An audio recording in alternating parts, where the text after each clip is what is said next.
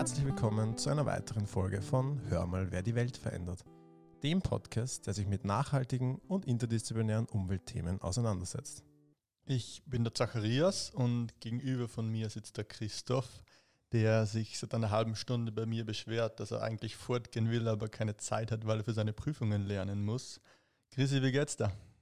Ja, du, mir geht's ganz gut. Die Prüfungsphase neigt sich dem Ende zu.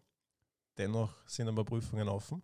Aber ich freue mich, dass wir zwei heute wieder da im wunderschönen Ilse Valentin Haus sitzen und uns erneut über Carbon Capture and Storage unterhalten mit einem ganz besonderen Gast.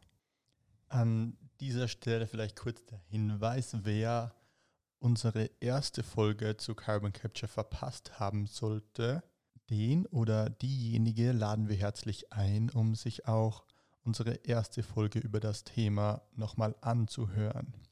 Unser heutiger Gast ist der Herr Johannes Wahlmüller von der NGO Global 2000 und wir haben auch mit ihm über Carbon Capture gesprochen. Das Interview, das wir mit ihm aufgenommen haben, werdet ihr jetzt in der Folge hören.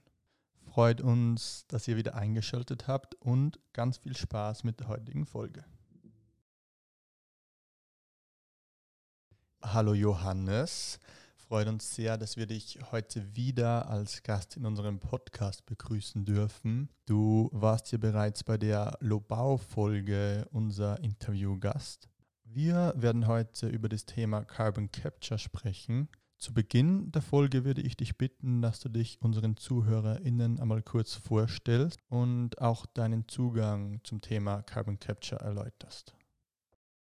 Ja, mein Name ist äh, Johannes Wahlmüller. Ich bin Klima- und Energiesprecher bei Global 2000. Mein persönlicher Zugang zu dem Thema ist, dass wir Emissionen auf jeden Fall immer vermeiden sollten und Probleme erst gar nicht entstehen lassen sollten. Also in dem, in, in dem Sinn bei der Wurzel backen und nicht erst dann äh, über Problemlösungen diskutieren, wenn die Probleme schon entstanden sind. Also CCS würde ja bedeuten, zuerst äh, entstehen Emissionen und nachher überlegen wir uns, wie wir die vergraben oder was wir mit denen machen. Ja, danke Johannes für die kurze Einführung und die Vorstellung von dir. Jetzt kommen wir gleich zur ersten Frage. Und zwar ist es so, dass wir im Zuge unserer Recherche eine Stellungnahme von Global 2000 aus dem Jahr 2008 gefunden haben, die lautet wie folgt. Atomkraft, Gentechnik und CCS stellen keine Klimaschutzmaßnahmen dar. Jetzt stellt sich uns natürlich die Frage angesichts der sich weiter zuspitzenden Klimakrise, ist das für Global 2000 immer noch so? Oder hat sich hier eure Meinung und euer Standpunkt verändert? Ja, äh, wenn man jetzt in das Jahr 2008 zurückgeht, dann sieht man eben, dass diese Diskussion schon sehr, sehr lange läuft, dass zu der Zeit die Versprechungen sehr groß waren. Wir können eigentlich alles machen wie bisher. Wir brauchen keine großen Änderungen. Wir brauchen vor allem keine erneuerbaren Energien, sondern wir machen weiter Kohlekraftwerke und nachher werden wir, wir uns um das Problem kümmern und das dabei entstehende CO2 einfach im Boden vergraben. Da haben sehr, sehr viele NGOs, aber viele andere auch klar gemacht, das kann es nicht sein. Wenn man diese Versprechungen macht, wird meistens vergessen, dass eben zum Beispiel solche Technologien wie CCS äh, auch sehr, sehr viel Energie verbrauchen. Also zum Beispiel, wenn man Kohlekraftwerk betreibt und die, die, das dabei entstehende CO2 abscheiden will, dann braucht man etwa ein Drittel mehr Kohle für den gleichen Energieoutput. Das ist wirklich viel. Und das äh, war die Situation damals. Ähm, jetzt ist mittlerweile auch gelungen, klarzustellen, dass es in vielen Ländern Kohleausstiegspläne gibt, dass man äh, zumindest in, äh, in, vielen Ländern jetzt die Klarstellung hat, dass wir mit erneuerbaren Energie passieren und nicht auf andere Art und Weise. Und, äh, und so sehen wir schon, dass wir da einen Schritt weiter sind. Wir reden jetzt auch im Gegensatz zu vor 10, 15 Jahren viel mehr darüber, wie wir unser gesamtes Energiesystem umgestalten können. Und in dem Sinne hat sich die, die Diskussion sicher weiterentwickelt. Unsere Position ist natürlich nach wie vor, dass man Probleme mal an der Wurzel backen soll und nicht entstehen lassen soll. Weil wenn man über CCS spricht, dann sollte man wissen, einerseits natürlich braucht es sehr, sehr viel Energie, die muss irgendwo herkommen. Dann muss äh, es irgendwie eine Art Pipeline geben oder einen, einen Transport zu einer dieser Lagerstätten. Das heißt, äh, man braucht auch diese Lagerstätten und man muss sicherstellen, dass das CO2 dort auch langfristig gebunden ist. Äh, wenn man jetzt äh, redet über Jahrtausende, dann kann natürlich über Erdbeben, über irgendwelche äh, Änderungen in den Gesteinsformationen auch ein, das CO2 oder ein Teil davon auch wieder entweichen und in die, in die Atmosphäre kommen. Das heißt, alle diese Dinge, die muss man dabei berücksichtigen. Und das bringt uns zu dem Schluss, dass wir sagen, CCS ist sicher eine der Maßnahmen, die man nur für die Bereiche äh, andenken sollte, wo man absolut keine anderen Möglichkeiten hat. Aus heutiger Sicht ist das beispielsweise, äh, kann das sein in der Zementindustrie, da gibt es immer noch Emissionen, wo wir nach heutigem Stand äh, keine geeigneten Maßnahmen haben, wie man die vermeiden kann. Da ist es eben natürlich schwieriger, äh, Lösungen zu finden. Ähm, summa summarum äh, würde ich aber sagen, sind wir nach wie vor bestätigt von der Position, die wir auch vor zehn Jahren getätigt haben. Denn die Versprechungen äh, haben sich bis jetzt nicht wirklich bestätigt. Das, Im großen Stil ist das eine Technologie, die nicht eingesetzt wird. Es gibt wenige Demonstrationsanlagen, die auch wirklich funktionieren. In Norwegen hört man Berichte, dass da zum Beispiel schon was im Gange ist. Aber sonst ist das jetzt keine Technologie, die uns jetzt äh, in den letzten zehn Jahren wirklich geholfen hat. Und es wird auch keine sein, die uns in den nächsten zehn Jahren wirklich helfen wird, im großen Stil nämlich. Und das sind aus unserer Sicht aber die entscheidenden Jahre, weil es in diesen Jahren darum geht, äh, können wir diese 1,5 Grad Grenze noch halten oder nicht. Danke für die Einschätzung.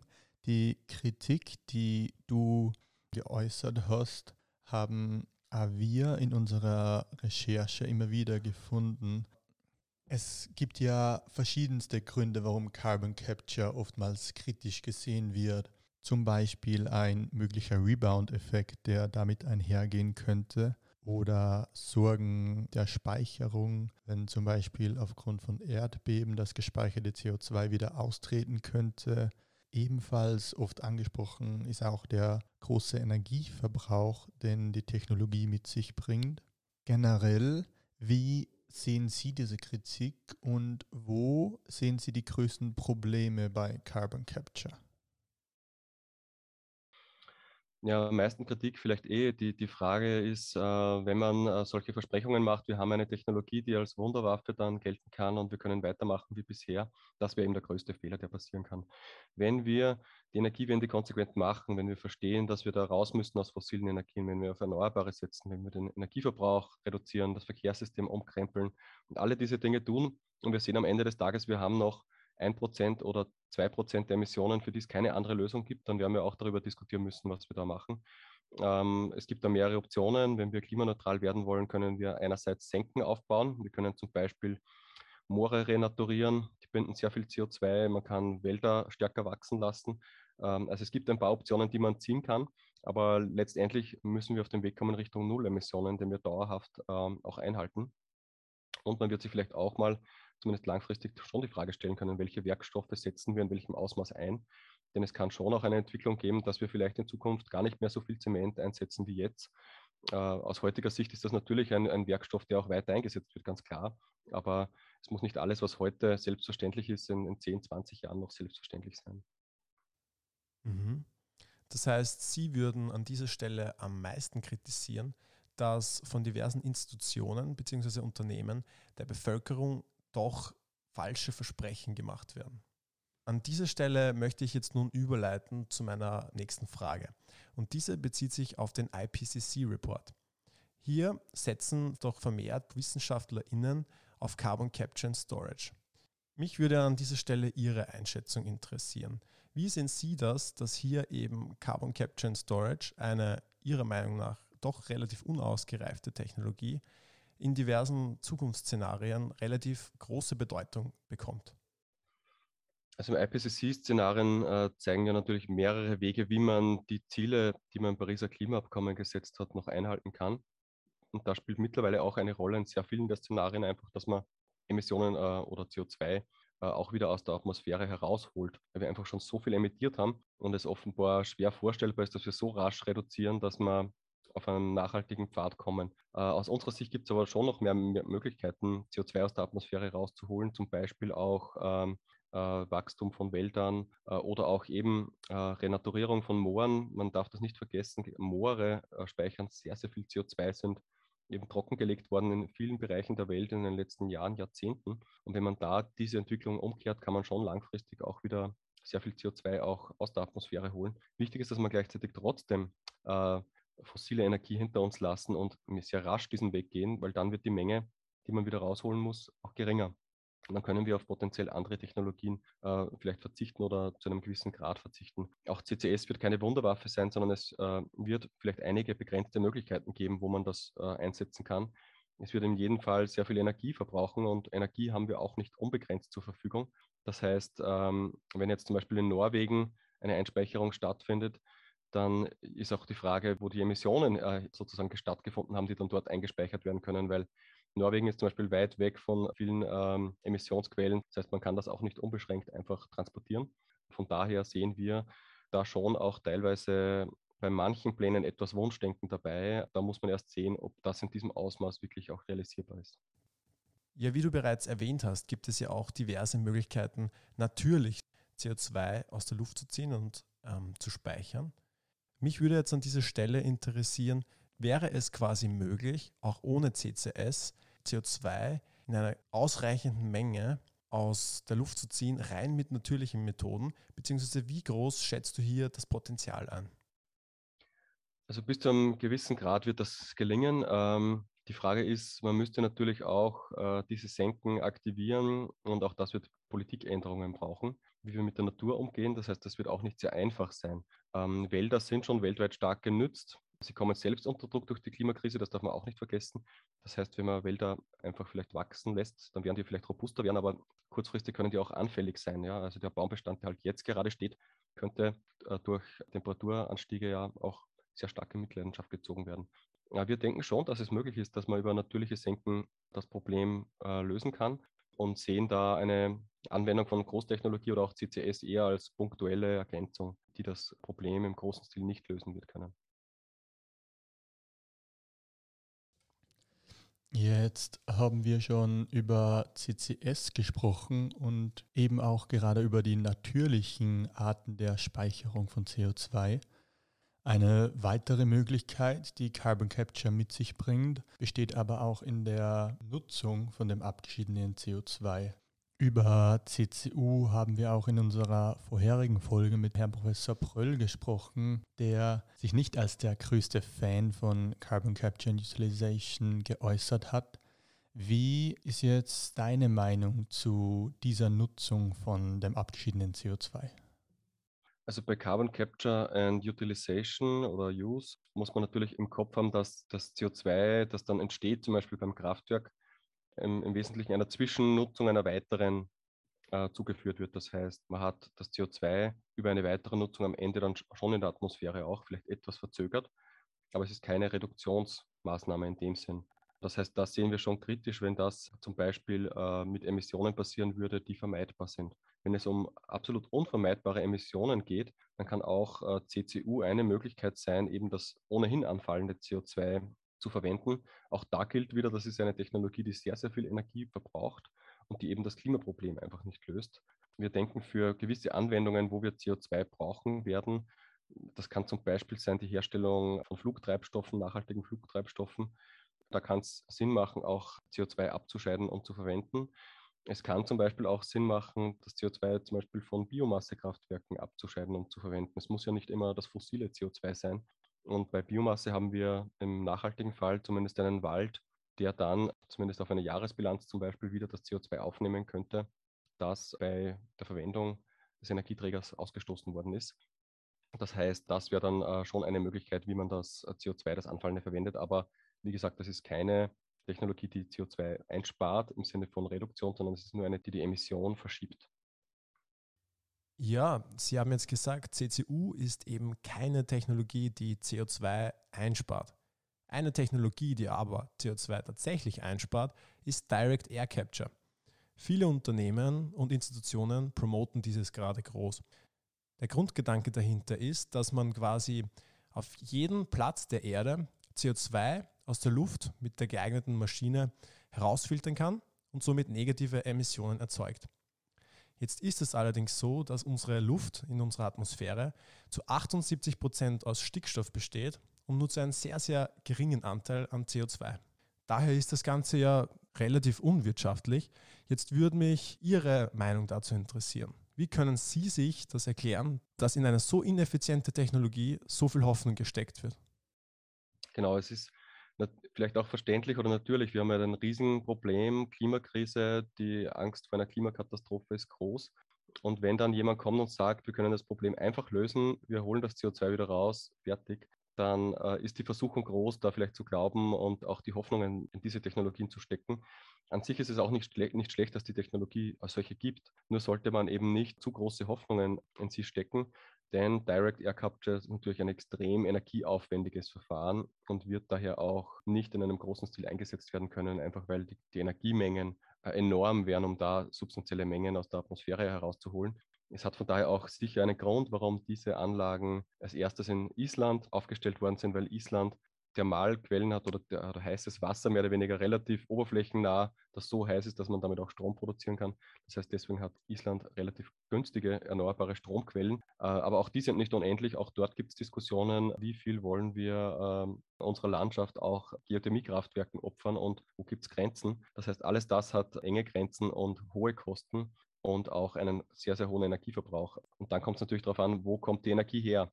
Wenn der Strom, der dazu benötigt wird, dann aus fossilen Quellen kommt, dann ist die Bilanz dann schon wieder äh, eine nicht mehr so tolle. Äh, und wenn, selbst wenn es aus erneuerbaren Quellen kommt, dann muss man auch sagen, auch erneuerbare Energien haben ihre Grenzen. Also es gibt Naturschutzgrenzen und auch erneuerbare Energiequellen sind nicht völlig CO2-neutral, sondern low carbon, wenn man so will. Weil auch für die Herstellung von Photovoltaikmodulen, Windrädern und so weiter braucht es natürlich Energie. Das heißt, äh, da sehen wir schon äh, eine Technologie, die nicht das Problem lösen wird, sondern die vielleicht in, in Nischenanwendungen wieder zur Anwendung kommen kann, aber die letztendlich nicht davor hinwegtäuschen sollte, dass wir jetzt wirklich unsere Hausaufgaben machen müssen und aus fossilen Energieträgern aussteigen. Man könnte also zusammenfassend sagen, dass auch Global 2000 der Meinung ist, dass Direct Air Capture wenig bis gar keinen Sinn macht und wenn man auf Carbon Capture setzt, dann auf Abscheidung direkt vom Schornstein. Jetzt ist es ja ganz allgemein so, dass Wirtschaftlichkeit und monetäre Gründe oft in ganz vielen Bereichen ziemlich wichtig sind. So auch in Bereichen, die mit der Klimakrise zusammenhängen. Ein Beispiel wäre da zum Beispiel die Solarenergie, die zu Beginn, wo die Technologie aufgekommen ist, noch sehr, sehr teuer war, dessen Preis im Laufe der Zeit aber sehr stark gefallen ist, sodass Solarenergie heutzutage zu den billigsten Stromquellen zählt. Könnten Sie sich vorstellen, dass bei Carbon Capture eine ähnliche Kostendegression stattfinden könnte, die Technologie somit wirtschaftlicher wird und dadurch Unternehmen, die viele Emissionen verursachen, vermehrt auf Carbon Capture zurückgreifen? Also die Wirtschaftlichkeit ist wahrscheinlich der größte Pferdefuß der Technologie. Weil es ist natürlich richtig, Photovoltaik hat eine extrem gute Entwicklung hingelegt, die letzten zehn Jahre im weltweiten Maßstab eine Kostenreduktion um 85 Prozent im Durchschnitt. Das heißt, das äh, gehört jetzt zu den billigsten Technologien, um Strom zu produzieren, wenn es um neue Anlagen geht. Bei CCS muss man mal sagen, äh, anders als bei Photovoltaik ist es eine Technologie, die keinen direkten Nutzen bringt. Das heißt, Photovoltaik erzeugt Strom und mit Strom kann man dann mehr oder weniger, äh, was ist die Haushaltsgeräte laufen lassen, in der Industrie betreiben, was auch immer.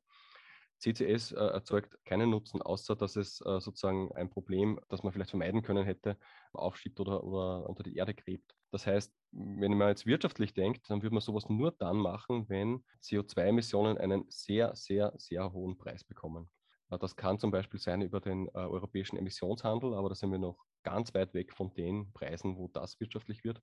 Und das könnten auch in anderen Staaten natürlich sein. Wenn die sehr hohe CO2-Preise wirklich auch der Wirtschaft dementsprechend aufbrummen, dann kann es sein, dass so eine Technologie auch wirtschaftlich wird und äh, dementsprechend stärker äh, angewendet wird. Aber meine Einschätzung ist dann, bei so hohen CO2-Preisen wird es andere Umstellungen geben. Dann werden die Wirtschaftsbetriebe sehr, sehr viele Möglichkeiten haben, wirklich klimafreundliche Umstellungen vorzunehmen und wahrscheinlich nicht auf CCS setzen. Ja, vielen Dank für die sehr spannende Einschätzung. Wir nähern uns jetzt schon dem Ende unseres Interviews und da stellt sich mir jetzt eine ganz konkrete Frage. Im Anbetracht dessen, dass die Emissionen in den letzten Jahren ja nach wie vor stark angestiegen sind, ja und ein Trend in eine andere Richtung, in eine positive Richtung, sich ja momentan nicht gerade abzeichnet, brauchen wir Ihrer Meinung nach CCS, um die Klimakrise zu bewältigen? Also zusammenfassend würde ich sagen, dass äh, CCS äh, sicher eine sehr untergeordnete Rolle spielen wird. Wir haben sehr viele bessere Lösungen als CO2 zu verursachen und dann nachher mühsam und aufwendig unter die Erde zu vergraben, wo es dann vielleicht nicht bleiben wird, äh, weil wir über Jahrhunderte oder Jahrtausende die Sicherheit nicht komplett gewährleisten können. Das heißt, wir sehen da eine Technologie, die maximal dort zur Anwendung kommen sollte, wo es wirklich überhaupt keine anderen Möglichkeiten gibt, CO2 zu vermeiden. Da gibt es äh, einige wenige industrielle Anwendungen, wo das der Fall ist. Aber überall, wo wir das vermeiden können, im gesamten Energiebereich, Mobilitätsbereich, äh, bei der Raumwärme, haben wir überall bessere Lösungen, die uns sozusagen wirklich das Problem an der Wurzel packen und, und lösen. Und das sollte immer unser Anspruch sein, ein Problem erst gar nicht entstehen zu lassen. Vielen Dank für die Zusammenfassung. Jetzt sind wir tatsächlich am Ende des Interviews angelangt. Soll heißen, auf dich warten jetzt noch drei Sätze, die wir alle unsere Gäste zum Ende der Folge vervollständigen lassen. Und die Sätze lauten wie folgt. Nachhaltigkeit oder Interdisziplinarität bedeutet für mich, dass man Dinge so umsetzt, dass sie auch wirklich langfristig ohne Schäden äh, an der Natur, an der Umwelt, äh, aber auch sozialverträglich umgesetzt werden können. Und Interdisziplinarität bedeutet einfach, dass man Dinge vernetzt denkt und nicht nur eindimensional. Wenn ich die Welt verändern könnte, würde ich es tun und wir können die Welt verändern und deshalb tun wir das auch Schritt für Schritt. Es dauert manchmal lange, aber bin zuversichtlich, dass wir das schaffen können. Und zu guter Letzt, meine Message an die HörerInnen ist, dass man weiter auch engagiert bleibt und sich einsetzt für die Zukunft unserer Welt. Wir haben hier eine schwere Klimakrise, aber eine machbare Aufgabe. Also es ist absolut machbar, dass wir uns von fossilen Energieträgern verabschieden und es wird jeden Tag schwieriger für die, die das System noch aufrechterhalten wollen, das zu argumentieren. Ja, lieber Johannes, vielen Dank, dass du dir ein weiteres Mal Zeit genommen hast und für unseren Podcast als Interviewgast dich zur Verfügung gestellt hast. Ich wünsche dir an dieser Stelle jetzt alles, alles Gute. Auch ich will mich noch bei dir bedanken, lieber Johannes. Hat mir wirklich sehr viel Spaß gemacht. Wir würden uns sehr freuen, wenn wir dich auch in Zukunft wieder mal bei Hör mal, wer die Welt verändert begrüßen dürfen. Ja, Zachi, wie auch in der letzten Folge möchte ich jetzt mit dir diese Folge noch kurz reflektieren. Was hast du so mitgenommen? Was ist für dich so deine Take-Home-Message?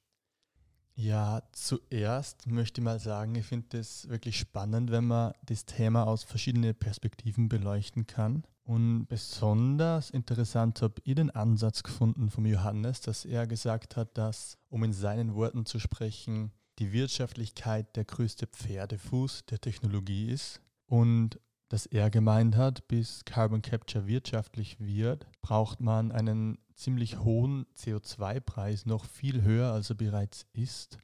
Und dass, wenn der CO2-Preis so hoch wäre, seiner Meinung nach andere Technologien oder andere Möglichkeiten viel eher von den Unternehmen genützt werden, bevor sie auf Carbon Capture zurückgreifen würden. Welche Möglichkeiten oder Technologien das sein können, kann man jetzt unmittelbar nach dem Interview noch nicht genau vorstellen. Aber jetzt habe ich wenigstens einen Gedanken zum Durchdenken, wenn ich jetzt nur nach Hause radel. Wie hat denn dir das Interview gefallen, Christoph? Ja, auch ich habe das Ganze sehr, sehr interessant gefunden, muss ich sagen. Ich glaube, der Johannes hat, bezogen auf das, was du jetzt gemeint hast, auch, glaube ich, äh, gewisse Zukunftsvisionen gemeint, die vielleicht noch gar nicht so absehbar sind.